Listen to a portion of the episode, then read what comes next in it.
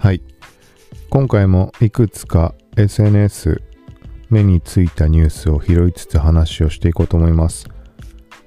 ちょっと順番を変えてトピック的に3つに分けている感じのものを一番最初にインスタグラムのトレンド、旬の話題、こちらに振りようと思います。その後は新製品だとか、インスタグラム関連の新機能、収益化がどうこうとか、あとは、ウェブページの閲覧履歴、あとは YouTube ショートと SEO、はい、とスナチャの話、個人的なところというか、まあ、ポッドキャスト関連で Apple Podcast のカテゴリーランキングから消失したみたいなところ、ちょっと気づいたところをお話をしようと思います。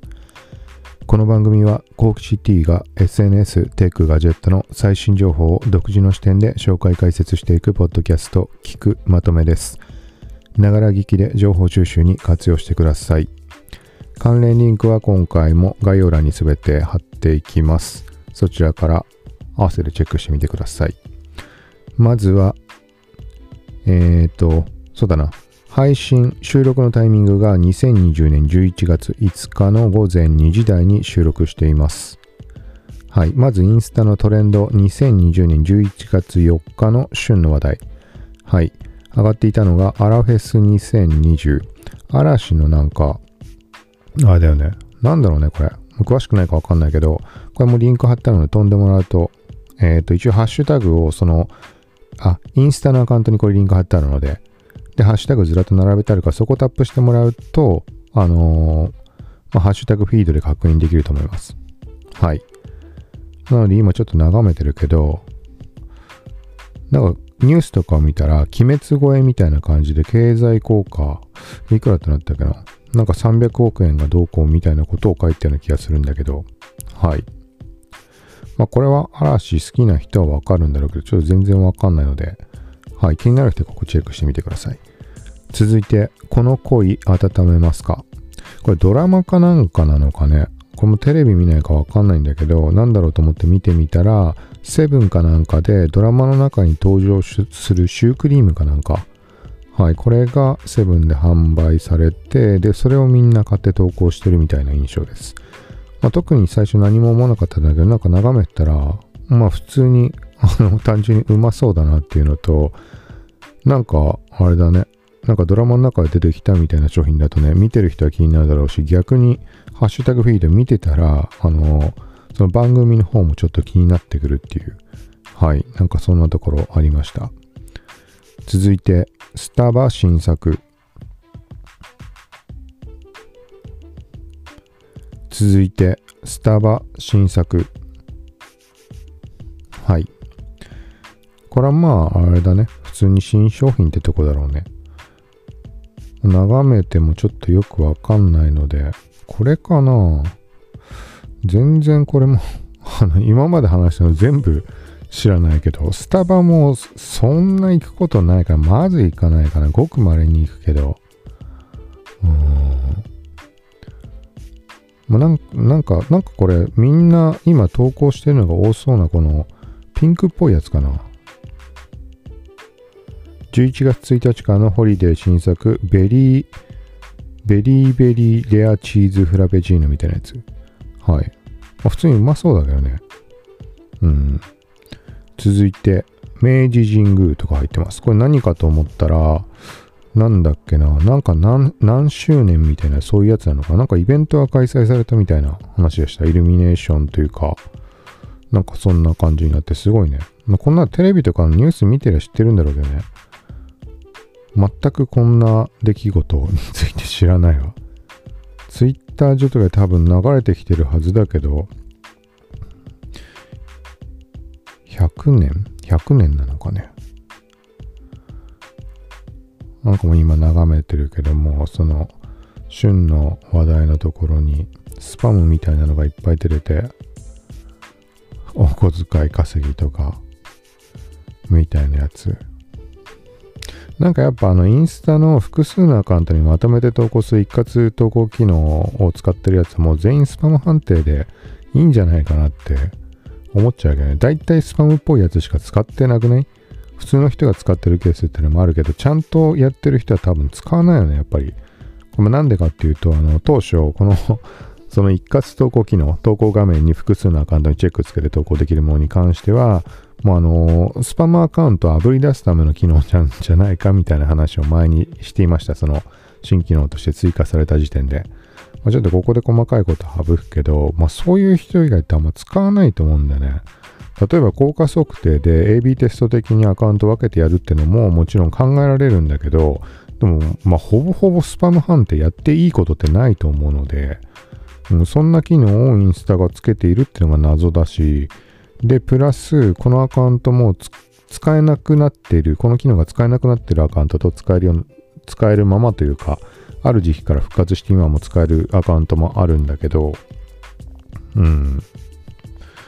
でなんか一回なくそうとしたのかなみたいなところも見え隠れしていたので、ちょっと話されたけど、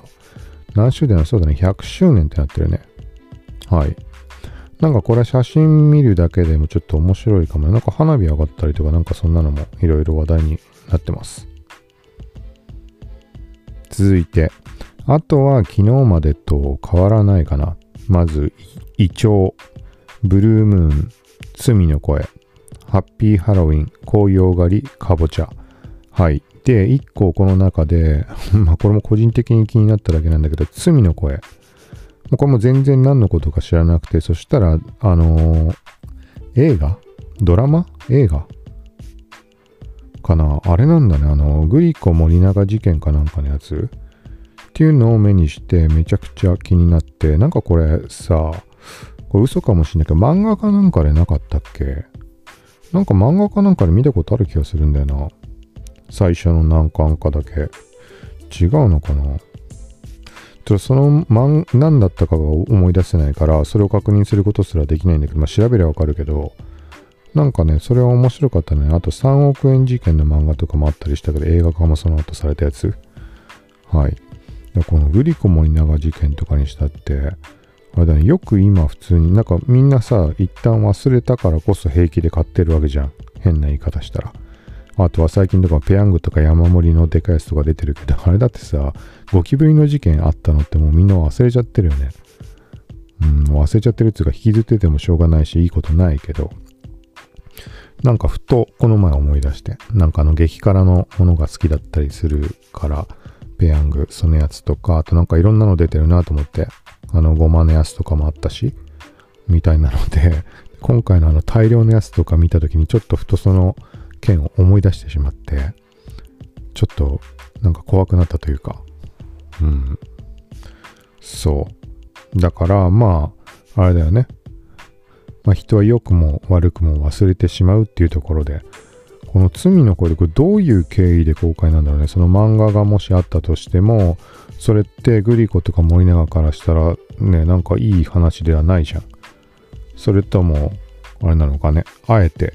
っていうところで、なのか。まあ、もちろんこれ、許可も何も取らずに公開してるような作品ではないだろうと思うし、まあ、全然わかんないけど。はい、まあこれは、だからあれだよね。若い人はこんな事件知らないだろうしね。うん。今考えると怖い話だけどね。なんだっけか。ちょっと曖昧なまま言ってもあれだけど、なんだっけ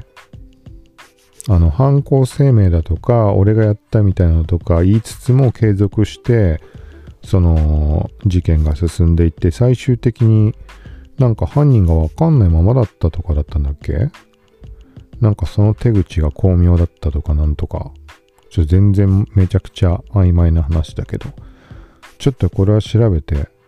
まず漫画で映画を見に行くとかってことはないとは思うけど、ちょっと情報を追ってみたいなと、まあ、気になる人は、まあ、そのあたり調べてみてください。多分漫画がなんかあったと思います。はい。はい、一応インスタ旬の話題がこんな感じです。なんか見てると2日間丸々切り替わらなかった時もあったような気がしました。だからまあ毎日ではないっていうのは確実なんじゃないかなと。はい。続いてトピックまあ、いつも通りの従来の SNS 関連で目についたニュースとか、あと記事書いたものとかの話です。一つ目、DJI Mavic Mini 2予約開始。はい。これ一応疑問とはしてあるけど、本日11月5日の午前10時からだったかな。はい。発表があって、発表されればその時点から予約開始になると思います。ちょっとまだ記事書けてないので、えっ、ー、と、まあ、後ででも書こうと思います。一応リンク、ティーザーページの方に貼っておきます。続いて、Apple シリコン版。シリコン版でいいのかな ?13 インチ MacBook Pro と Air 11月11日イベントで発表の噂。はい、これはもうちょっと続報が出てんのかな？えっ、ー、と、これは、エンガジェットジャパンの記事です。はい。これは細かいところは触れるつもりはないので気になる人はチェックしてみてください。だからこの Apple の発表会っていうのがあれだよね。すごい連続的に行われてるなみたいな印象で。ちゃんとした従来のスケジュールとかって細かなとこは把握できてないけどコロナの絡みとかでなんか後ろにずれて連続で続いてるように感じるってことなのかね。はい。続いて、インスタグラムに出てきた案内。年末商戦にショップ機能を活用活用しましょうみたいなやつ。はい。インスタグラム for ビジネスにリンクを貼ってあります。まあ、ホリデーシーズンっていうところで、このね、今年とか特にコロナでオンラインで購入するっていう経験初めてした人ももしかしたらいるかもしれないし、もともと使っていたとしてもより活性化してきている。はい。っていうところも含めて、で、もともと年末ってみんなこう買い物増えたりすると思うので、そんな時にインスタグラムのショップ機能をこれ活用するといいですよっていう話です。ショップ機能に関してはざっくり言うと、まあいろいろ条件とかあったりするけど、使える状態になると前のショッピング機能とは違ってカテゴリー分けみたいなことができます。はい。例えば、えっ、ー、と、雑貨とか扱ってるようなオンラインショップだったとして、したら、例えば、クリスマス向け商品だけまとめたカテゴリー、特集みたいなのを作って、その中を見に行くと、まあ、そのクリスマス関連の商品がずらっと並んでる。とか、あとは年末年始向けのものとか、うん、そうだね。あとは、まあ、その年末でパーティー的な、そういう機会増えると思うから、そういうパーティーで使えるようなグッズまとめてあるカテゴリーとか、そんな感じでコレクションってものを作れます。で、プロフィールに設置してそこから見てもらえる。はい。っていうのがあるので、うん、そうだね。あのー、まだ手を出してない人は、このタイミングで試してみるっていうのはありなんじゃないかなと思います。あとは、このショップ機能って今現状でいいなと思うのは、例えば発見タブとかで自分の投稿を見てもらった時に、投稿の下に、えっ、ー、と、商品が並んで表示されることがあります。はい。あとは、もうプロフィ、ん？インスタのアプリの下のメニューのところに、ショップタブが出ている人もいるので、そういう人たちに関しては、ショップタブをタップしたときに、こうずらっと並ぶ中に自分のものが表示されるってこともあると思うので、まあ、この露出度を圧倒的に増やすのにもショップ機能いいと思うので、はい。続いて、インスタグラムサイトやウェブページの訪問閲覧履歴が確認可能に。はい。これは、まあ、インスタのアプリって、この、まあ、ツイッターとかもそうだけど、そのアプリ内のブラウザで見たときって結構なんかめんどくさいじゃん。なんていうの、眺めたのはいいけど、なんつうの、閉じてしまうともう閲覧履歴って基本見られないし、だから後で見ようと思ったものに関しては一旦外部のブラウザに飛ばなきゃいけない。まあ iPhone ベースで言うと、Twitter にしろ、Instagram にしろ、そのリンクタップした時に開いたものってアプリ内なので何も特にできないと思うんだよね。うん。なので一回サファリで開いてそこでブックマークするだとか、まあ個人的にはもうサファリで開きっぱなしにしといてまた後で見ようってなって結局見ないまま終わってしまうとかも多かったりするんだけど、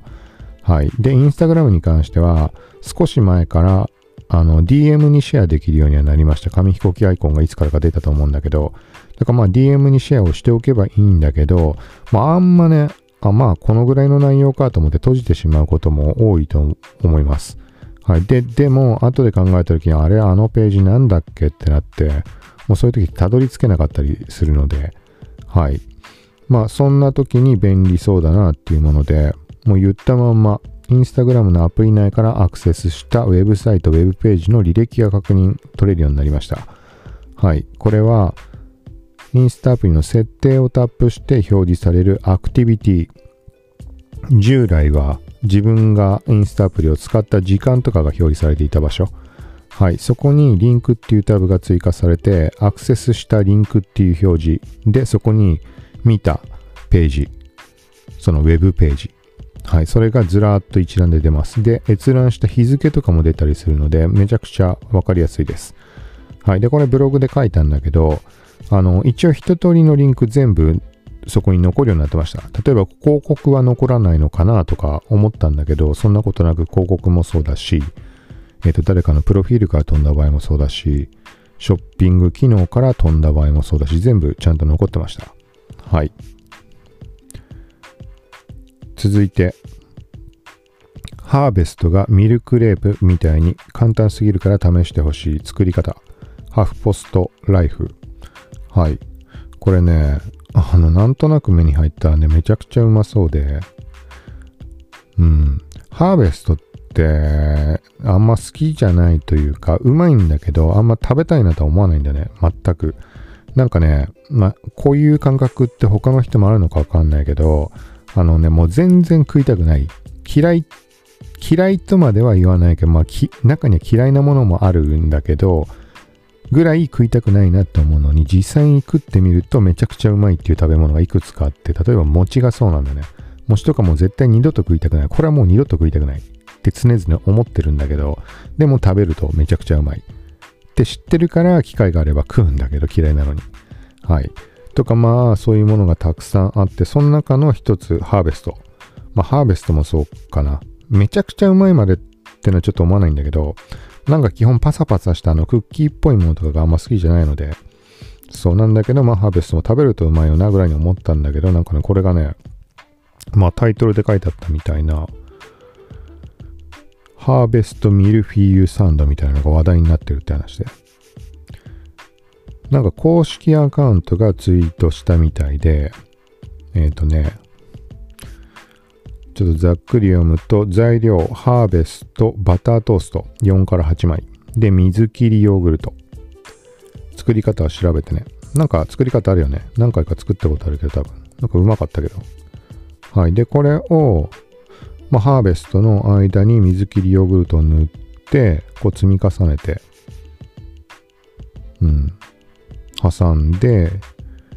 で、冷凍庫で数時間寝かせる。そうすると、まるでレアチーズケーキ、柔らかくなるよって。はい。で、ハーフポストジャパンで、なんか実際に作ってみたみたいな感じになってます。だから水切りヨーグルトの作り方とかも載ってるので、これ気になる人は、まあ、試してみるといいんじゃないかな。ちょっとこれ試してみたいかな。これね、あの、昔、はるか昔、コミックボンボンって今もうないんだっけ？コロコロコミックとコミックボンボンって両方昔あったんだけど、そのコミックボンボンの中に、オーマイ昆布っていう 漫画があって、あのね、リトルグルメって、あの言ってるお菓子とかで作る食べ物。なんていうかな。えっ、と、まあ、なんかベビースターをふりかけ代わりにしてなんか料理を作るとか、なんかそんな感じの漫画があって、その中でね、似たようなことやった気がするんだよな。なんかあの有名なクッキーなんだっけな、日本のメーカーの。なんかそれを牛乳に浸して、で、冷凍庫に入れて、みたいなことやってて、で、試したらそれも子供の頃試したんだよね、多分。なんかうまくて、だからそこの感覚がちょっと戻ってきたというか、まあ、これ牛乳につけるわけじゃないけど、まあ、ヨーグルト挟んで、その冷凍庫入れて寝かせると柔らかくなるっていう、そのあたり。はい。これちょっと普通に気になるかな。まあ、作るのめんどくさそうだけど。はい。続いて、なんか間になんでこんなもの入れたんだろう。続いて、Google 検索結果に YouTube ショート動画のカルーセル表示テスト中。はい。という話です。これは前に、ポッドキャストでも触れたかもしれないけど、まあ、TikTok、インスタ、リールっていう状況になって、YouTube が後発で、まあ、ショートムービー機能実装っていうところで後発でどうなのかなみたいな話なんだけど、ここに関してはもちろん YouTube のね、力っていうのがすごいから、まあ、始めてしまえば盛り上がるっていうのはもちろんあるんだろうけど、それ以外にも Google が母体になっているので、やろうと思えば全検索結果に その YouTube ショートを出してしまうってできるわけじゃん。例えば何の検索ワードを打ったにしても関連するものをもう極端なサイドメニューに出してしまうとか。あの、YouTube の規模で言えば何でもマッチするものって出てきそうじゃん。何を調べても。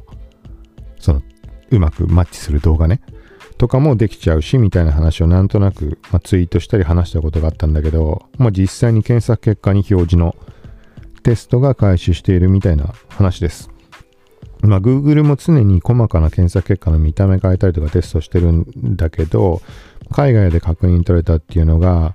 なんか特定の食べ物かなんかを検索した時に、レシピの動画関連のそのショート動画が表示されていたって話です。これは通常の動画の表示とは違って、縦長の目に、縦長の形式で出てカルーセルで横にスワイプして見られるみたいなのが出れたっていう感じっぽいです。はい、だから、まあ、ゆくゆくは正式公開として表示されるのかなっていう印象です。続いて、インスタグラムに収益化メニューが追加、ブランドコンテンツツール履歴など。はい。これはまあ普通にこれ出るアカウント出ないアカウントあったみたいだから、まだ見られない人もいるのかもしれないけど、これ何かっていうと、現時点では、現時点では、まあ、ブランドコンテンツツールの関連の話かなっていう、要はステマ対策とかそのあたりインスタグラムがより強化していくって話ちょっと前にあったけど、あの、ブランドコンテンツツールってわかんない人もいるか。あのー、投稿とかを見ていると、あの、ロケーションの場所、左上の地域が表示される場所に、〇〇とのタイアップ投稿ですみたいに出るのあると思います。まああれは結局広告主とのタイアップでの投稿って形になるわけだけど、それに使う機能がブランドコンテンツツールっていう機能になります。はい。なので、例えば、えっ、ー、と、まあ商品提供を受けたりとか、あとはまあプラスで、えっ、ー、と、お金をもらったりとかそういう場合に関しても、えっ、ー、とね、その投稿するときに、その対象になる広告主をタグ付けするみたいな感じになっていて、ブランドタグだけが。はい。で、これはその広告主なり